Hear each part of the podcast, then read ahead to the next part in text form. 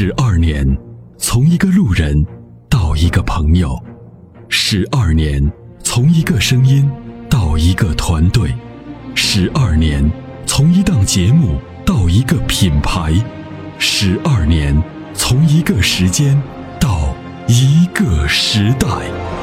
参谋长说：“车十二年，十二年的坚守，十二年的陪伴，积累、超越、突破、实现。十二年，感谢有你一路相伴。十二年，不惧不退，携手并肩，初心不改，砥砺前行。参谋长说：“车，再出发。”再出发。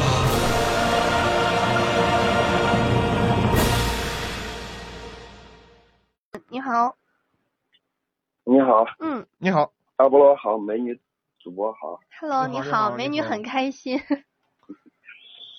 呃，阿波罗，嗯，你好您说，参谋长那天不是说一点一点八的排量加四升机油就够了？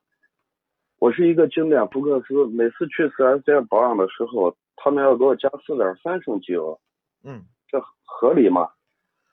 这个是这样的啊，这个不能拿排量说，一般的排量越大，用的机油越多，这个是倒是是这样的，因为它的缸径越大，对吧？缸径越大，它的这个发动机体积就会大，体积大了以后，它可承大承载的这个机油的容量就会变变大。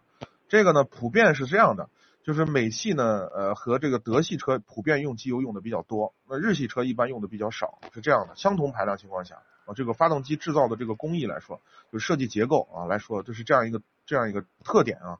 对于您这个一点八一一点八是这样的，呃，一点八的这个福克斯呢，用四点多升是对的，是正常的，基本上就是四点二、四点三的样子。哦，啊好，说明这个正常的。对，有的时候呢，你看我们去有些去外面四 S 店，就是这个维修厂去维修，就维修这个车辆的时候呢，或者保养车辆的时候，有的地方会采用稀油，有的是采用重力放油，啊，那不一样。有的时候呢，你像放油，它油底壳有的时候它不是一个绝对的平面，有时候放的不是很彻底，它可能会有一些残留。那么在我们新油注入的时候呢，多少可能会有一些的误差，但是这个误差不不会很大，啊。就是嗯最终你衡量这个机油多与少的标准呢，就是什么呢？呃，一般的现在就是 4S 店可能那个车间基本上都是透明的，有一个大玻璃你能看到啊。有时候你去看一下，基本上呢就是说，呃，我们最后拿标尺来衡量这个机油在哪个位置上，基本上它给你加的是在中等偏上的这么一个位置上啊，不要多也不要嗯少就行，没问题嗯，好。嗯。我还有个问题啊，嗯我昨天下午咨询咨询参谋长那几个车，他最后给我推荐让我买那个昂克赛拉二二点零的。嗯，我觉得我我经典福克斯换那个二点零的昂克赛拉，觉得没什么意思吧？嗯嗯，关键您的预算有多少？我觉得是这样。哦，我就是十五万以内。我昨天下午不是咨询那个高尔夫一点四 T 的手动 R line，嗯，还有那个呃思域的一点五 T 手动对，啊，还有昂克赛拉那个二点零。是。如果是您的预算是在这个位置上，那我觉得可能我跟参谋长给您推荐的是一样的。一样的，对，因为呢，从技术，呃，从后期的保养的稳定性、质量的稳定性啊，你后期的保养维保费用，呃，以及呢操控起来的感觉，我觉得这个更符合你，因为你的预算有限。其实呢，按理说我们一般升级车来说的话，就是从 A 零升到 A，从 A 升到 B，是吧？基本上是这么一个升级换代，就是最起码你的级别上有一个增长。但是您的预算有限，如果买 B 级车的话，只能买到低配。呃，而且呢，福克斯呢相对来说是一个注重运动型的轿车啊，就是两厢，我不知道你是个两厢还是三厢。我是两厢的。对，就是福克斯的两厢算是一个经典车型了，就是从它的底盘操控，我觉得还是不错的。那么既然你注重在这个点位上呢，那那相对来说，昂克赛拉我觉得更适合你。啊，我觉得二点零的比一点八的不会强太多吧？还是要强。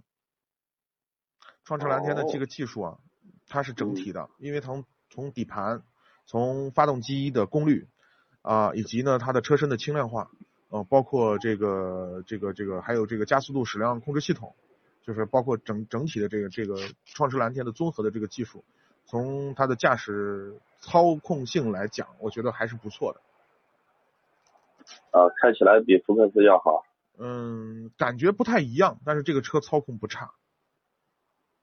嗯，我我觉得我不喜欢那些大车，嗯，开过朋友的凯美瑞，觉得不太喜欢。不太喜欢。你看，你就喜欢操控的嘛。你能买福克斯，我就知道你是一个注重操控的人，所以昂克赛拉最适合你。好好好，嗯谢谢。哎，不客气。好嘞，嗯再见啊，感谢参与啊，好，感谢您的参与，嗯，再见再。见。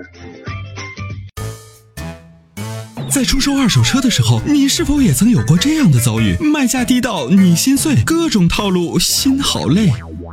参谋长说车推出二手车帮卖服务，一对一上门检测评估，全国竞拍，坐等高价，平均一天成交，方便快捷，全程免费，交易无忧，为您实现合理范围内的利益最大化。详情关注参谋长说车车友俱乐部下方按钮，选择二手车帮卖，或直接回复二手车即可。